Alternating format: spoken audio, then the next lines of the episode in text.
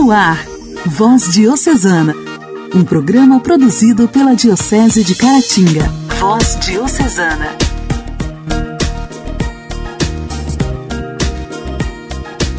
Olá, meus amigos! Que alegria estar chegando por aqui mais uma vez para te fazer companhia. O nosso Voz Diocesana está no ar. Que bom te encontrar por aqui. Sejam todos bem-vindos. Podem aumentar o volume do rádio, porque o nosso programa é feito para toda a família. Voz Diocesana, produzido pela Diocese de Caratinga.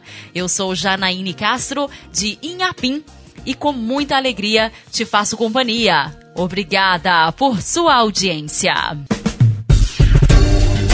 Voz Diocesana. Voz Diocesana. Um programa produzido pela Diocese de Caratinga. Hoje, dia 25 de novembro, celebramos o dia de Santa Catarina de Alexandria. Catarina nasceu no ano de 287 em Alexandria, onde recebeu uma ótima formação cristã é uma das mais celebres mártires dos primeiros séculos, venerada pela Igreja Ortodoxa como uma grande mártir, e na Igreja Católica é reverenciada como um dos 14 santos auxiliares. Diz a lenda que o pai era Costes, rei da Alexandria. Aos 17 anos, Catarina era a mais bonita e a mais sábia das jovens de todo o império. Essa sabedoria levou-a a ser muitas vezes invocada pelos estudantes. Anunciou que desejava casar-se, contanto que fosse um príncipe tão belo e tão sábio como ela. Essa segunda condição embargou que se apresentasse qualquer pretendente. Será a Virgem Maria que te procurará o noivo sonhado? Disse-lhe o ermitão Ananias, que tinha revelações. Maria aparece de fato a Catarina na noite seguinte, trazendo o menino Jesus pela mão. Gosta tu dele? perguntou Maria. Oh, sim. E tu, Jesus, gosta dela? Não gosto, é muito feia. Ele acha que sou feia? Disse chorando. Não é o teu corpo, é a tua alma, orgulhosa que lhe desagrada. Respondeu o eremita. Este instruiu-a sobre as verdades da fé, batizou-a, tornou-a humilde.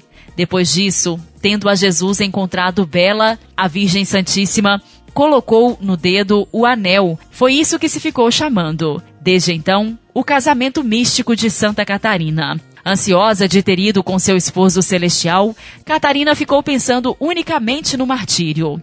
Conta-se que ela apresentou-se em nome de Deus diante do perseguidor imperador Maximiano, a fim de repreendê-lo por perseguir aos cristãos e demonstrar a irracionalidade e inutilidade da religião pagã. Santa Catarina, conduzida pelo Espírito Santo e com sabedoria, conseguiu demonstrar a beleza do seu segmento de Jesus na sua igreja. Incapaz de lhe responder, Maximiano reuniu para confundir os 50 melhores filósofos da província, que além de se contradizerem, curvaram-se para a verdade e converteram-se ao cristianismo. Isso tudo para a infelicidade do terrível imperador. Maximiano, então, mandou os filósofos serem queimados vivos, assim como a sua mulher Augusta, o ajudante de campo Porfírio e os 200 oficiais, que depois de ouvirem Catarina, tinham se proclamado cristãos. Após a morte destes, Santa Catarina foi provada na dor e aprovada por Deus no martírio, tendo sido sacrificada numa máquina com quatro rodas, armadas de pontas e de serras, isso aconteceu por volta do ano de 305. Historiadores contam que o corpo de Santa Catarina foi levado pelos anjos ao Monte Sinai, onde, anos mais tarde, em honra a Marte, foi construído um mosteiro de Santa Catarina por ordem do imperador bizantino Justiniano I. Considerada padroeira dos estudantes, filósofos e professores, o culto à santa estendeu-se por todo o mundo. A Universidade de Paris escolheu a santa como padroeira e no Brasil é considerada padroeira do estado de Santa Catarina. A festa em honra a Santa Catarina foi incluída no calendário pelo Papa João 22. Santa Catarina de Alexandria, rogai por nós. A alegria do Evangelho. Evangelho. Evangelho. Oração, leitura e reflexão. Alegria do Evangelho. O Evangelho desta quinta-feira será proclamado e refletido por Giuliane, da paróquia Senhor Bom Jesus, de Caratinga.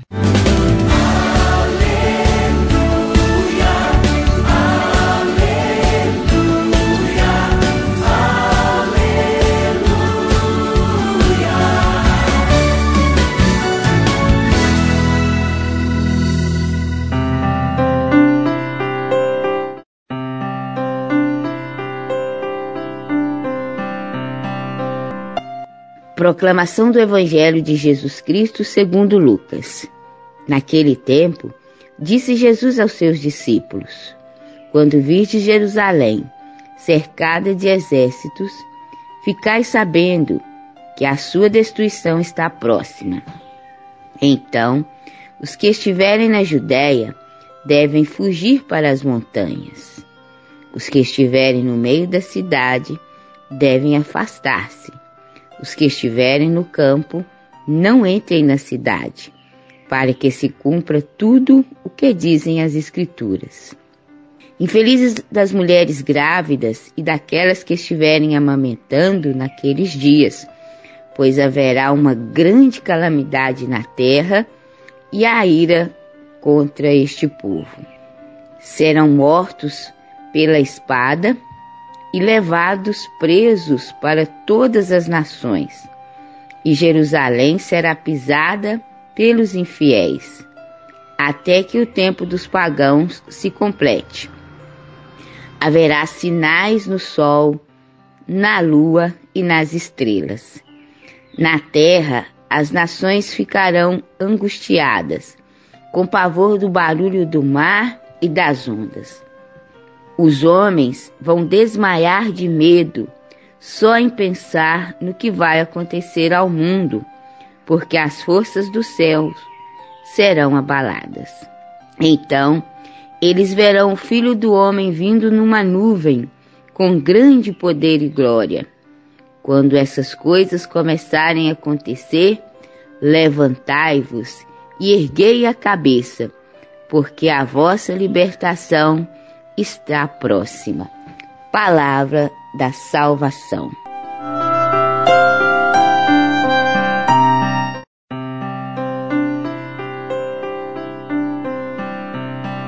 No Evangelho de hoje, nós vemos como Jesus explica para os discípulos e diz como será quando Jerusalém for cercada pelos exércitos e mostra como será a destruição de Jerusalém e a destruição do mundo. Ele mostra que os homens vão desmaiar de medo, de pavor, e nós vemos como Jesus vai nos preparando para esse tempo e nos dizendo que devemos levantar, erguer a cabeça, pois a nossa libertação está próxima. Então ele não diz que nesses tempos nós devemos abaixar a cabeça, ficar dentro de casa tristes, esperando o fim. Não. Ele nos diz que nós devemos permanecer de cabeça erguida, lutando, e não devemos esmorecer. Isso vale muito para os tempos de hoje, onde nós estamos vivendo tempos de destruição, né? Estamos vivendo tempos de desmonte, de muitas conquistas que nós tivemos no nosso país. E Jesus nos fala desses tempos com muita sabedoria e nos mostra o caminho. Não devemos ter medo, devemos nos levantar, devemos lutar para que tenhamos a nossa verdadeira libertação. E assim esse evangelho de hoje nos mostra um caminho onde nós devemos percorrer com muita sensatez, com muito equilíbrio, mas também com muita força. Jesus é nosso guia, ele é o nosso mestre e ele vai nos conduzindo nesse caminho de luz, nesse caminho de unidade, né, onde nós devemos pregar a paz e a união entre os povos. Devemos amar e respeitar a cada um e a cada uma para que nós tenhamos, sim, dignidade, amor e justiça. Muito obrigada, um grande abraço.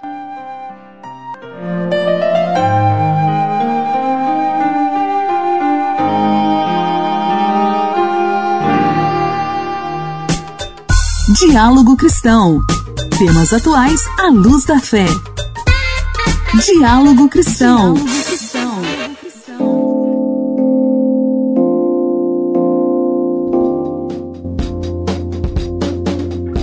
Começa nesta quinta-feira a edição deste ano da campanha dos 16 dias de ativismo pelo fim da violência contra as mulheres. É uma ação internacional que ocorre todos os anos. A versão brasileira da campanha foi apresentada na última terça-feira pelo Ministério da Mulher, Família e Direitos Humanos. A secretária nacional de Políticas para Mulheres, Cristiane Brito, detalhou o objetivo da campanha. Conscientizar a sociedade que o problema da violência doméstica não é só do governo federal, estadual ou distrital, é um problema de todos nós. Então nós estamos provocando um movimento de vigilância solidária. Sabe aquele jargão de que em briga de marido e mulher não se mexe a colher? Ficou para trás. A gente precisa se envolver, a gente precisa denunciar. As denúncias de violência contra a mulher podem ser feitas por qualquer pessoa, até mesmo de forma anônima, por meio do serviço Ligue 180 o canal encaminha o conteúdo dos relatos aos órgãos competentes e monitora o andamento dos processos que surgirem. A ligação é gratuita e o atendimento funciona o tempo todo.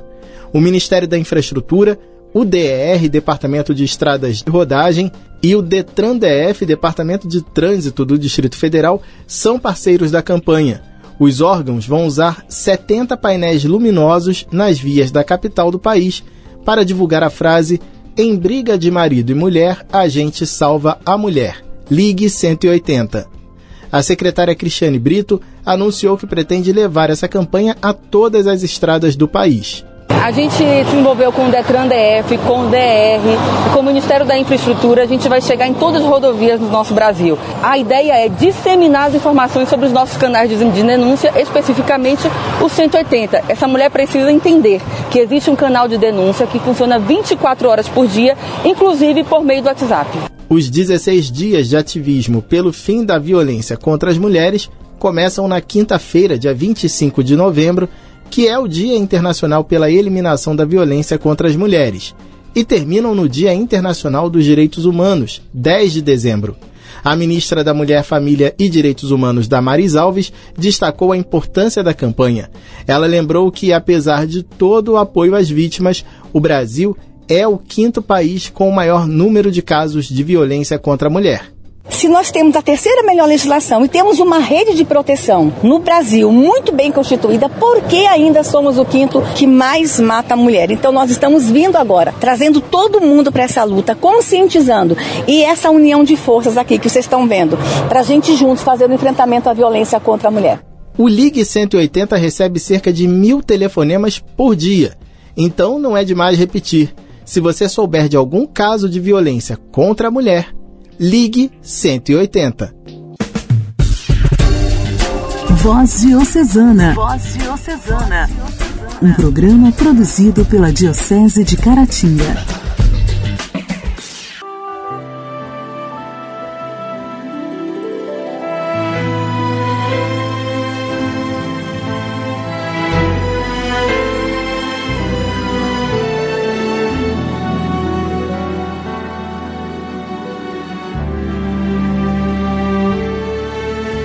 Jesus, eu me consagro inteiramente em tuas mãos e hoje eu assumo. És o meu Senhor, meu Salvador Tu és o Filho do Deus vivo, és o único que reina, és o Senhor. Quero viver verdade plena, a pureza que me transforma em filho da luz. Ah, Senhor Jesus, ó Cristo amado, me entrego a ti. Ah, Senhor Jesus, ó Cristo amado, confio em ti. Senhor Jesus, estou aqui. Ó Cristo amado, eu me entrego a Ti. Ó Cristo amado, eu confio em Ti. Quero te escutar, Senhor.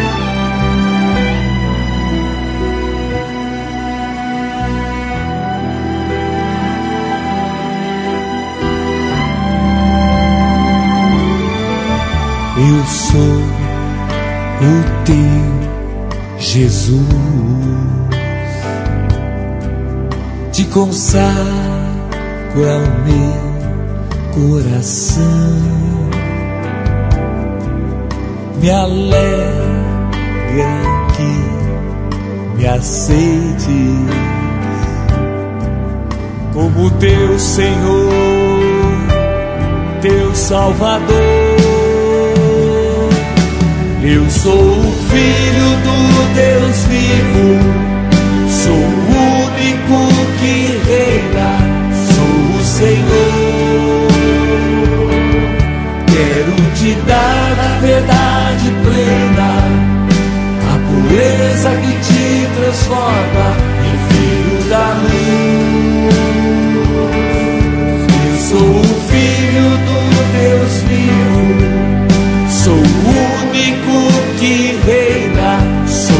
Senhor. Quero te dar a verdade plena, a pureza que te transforma em filho da luz. Ah, eu sou Jesus, o teu amado te entrega a mim. Ah, eu sou Jesus, o teu amado, te acolhe em mim.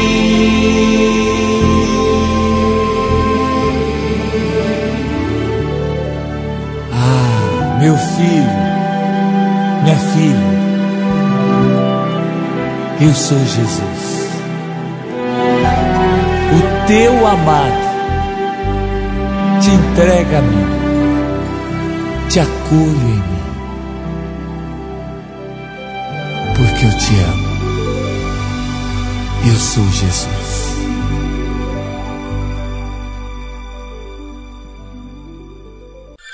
Igreja, Igreja em Ação. Formação, CNBB, notícias, Vaticano, diocese, não paróquia, troco a minha Igreja fé. em Ação. Igreja em Ação. A Assembleia Eclesial da América Latina e do Caribe está tomando forma, ganhando profundidade, focalizando seu olhar nos desafios para a Igreja na América Latina e no Caribe, à luz do discernimento comunitário. Tema que tem animado as reflexões, iluminadas pela citação bíblica que nos diz que o tempo está cumprido e o reino de Deus está próximo. Convertei-vos e crede na boa nova. Não podemos esquecer que essa Assembleia, desde sua convocação, ancorou suas raízes em Aparecida, a última Assembleia Geral do Episcopado Latino-Americano realizada em 2007. O Cadel Dilo Scheller refletiu sobre isso após a oração de abertura. O primeiro vice-presidente do CELAM lembrou o convite do Papa Francisco para retomar o documento de Aparecida, porque ele contém uma riqueza muito grande que talvez não tenha sido suficientemente absorvida. É hora de fazer um balanço, levando em conta as novidades dos últimos 14 anos, para viver um processo de conversão pastoral, uma conversão missionária. Este não é apenas mais um evento, disse o teólogo brasileiro e membro da equipe teológica do CELAM, Agenor Briguente, aos membros da Assembleia.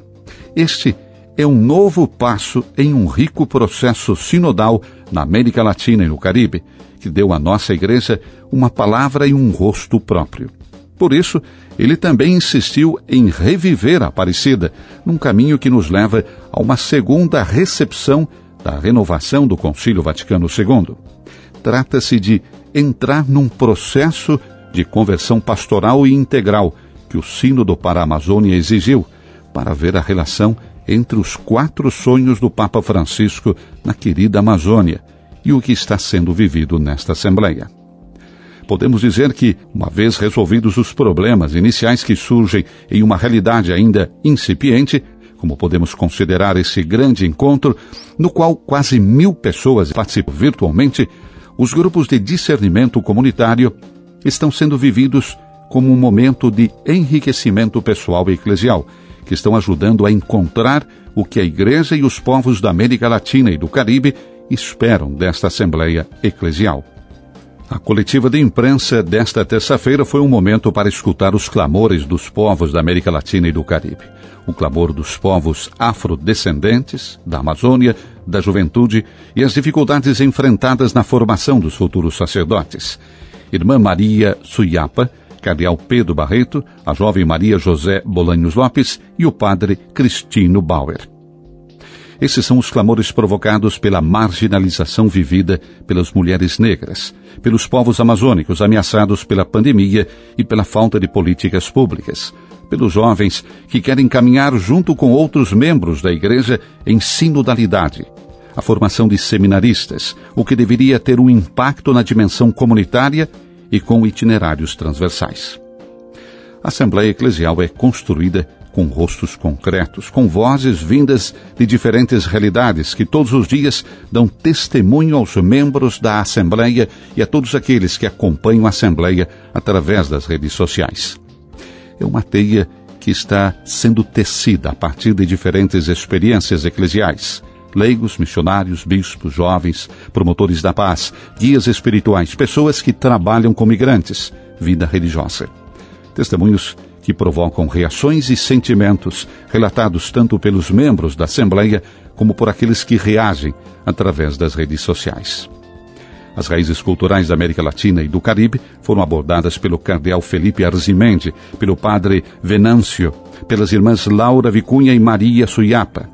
O cardeal mexicano destacou que o CELAM coloca os excluídos em primeiro lugar, representados nos povos indígenas e afro, para os quais a terra e a vida comunitária são fundamentais.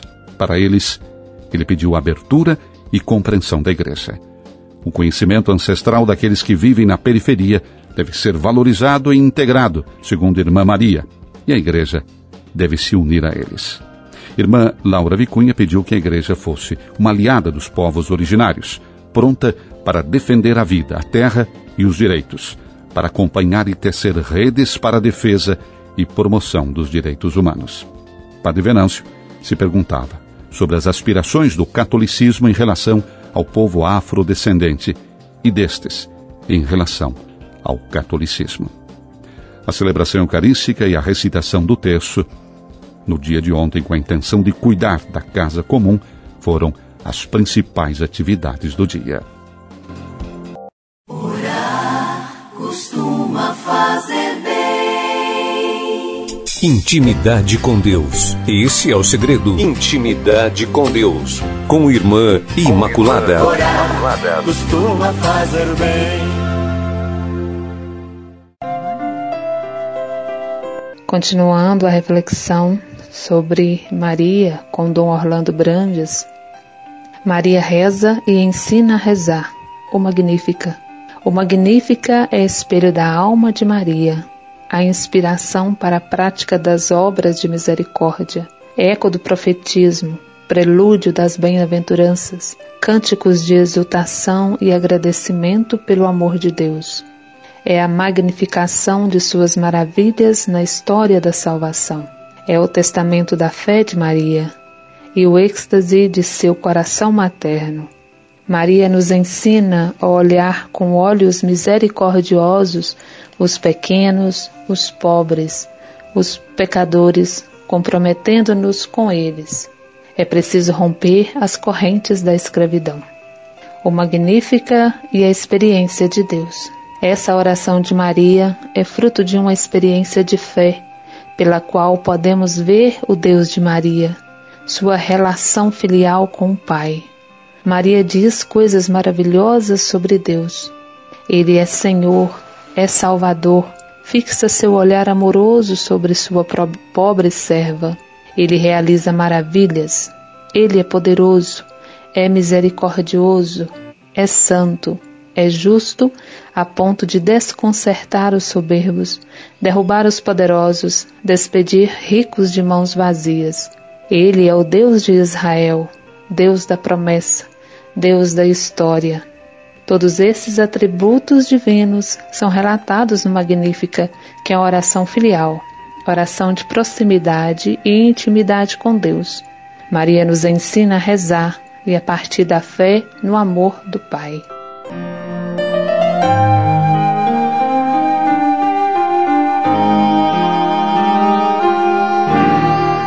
Eu era pequeno, nem me lembro. Lembro que à noite, ao pé da cama, juntava as mãozinhas e rezava apressado. Mas rezava como alguém que ama. Nas Ave Marias que eu rezava, eu sempre engolia umas palavras muito cansado, acabava dormindo. Mas dormia como quem amava. Ave Maria, Mãe de Jesus, o tempo passa, não volta mais. Tenho saudade daquele tempo eu te chamava de minha mãe. Ave Maria, Mãe Jesus, Ave Maria, Mãe de Jesus.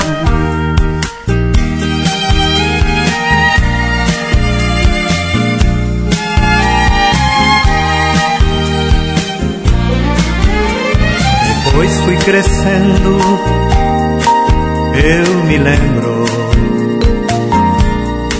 fui esquecendo nossa amizade Chegava lá em casa chateado e cansado. De rezar não tinha nem vontade. Andei duvidando, eu me lembro das coisas mais puras que me ensinaram Perdi o costume da criança inocente. Minhas mãos quase não se ajuntavam. Ave Maria, Mãe de Jesus, o tempo passa, não volta mais. Tenho saudade daquele tempo eu te chamava de minha mãe. Ave Maria. Jesus, Ave Maria, Mãe de Jesus. Voz Diocesana. Voz Diocesana. Um programa produzido pela Diocese de Caratinga. Meus amigos, foi muito bom fazer companhia para vocês nesta quinta-feira. O nosso programa já está terminando, mas amanhã, com as graças de Deus, com as suas bênçãos, estaremos por aqui novamente e eu conto com a sua audiência. Um forte abraço a todos vocês, uma excelente quinta-feira. Você ouviu Voz Diocesana, um programa da Diocese de Caratinga. Voz Diocesana.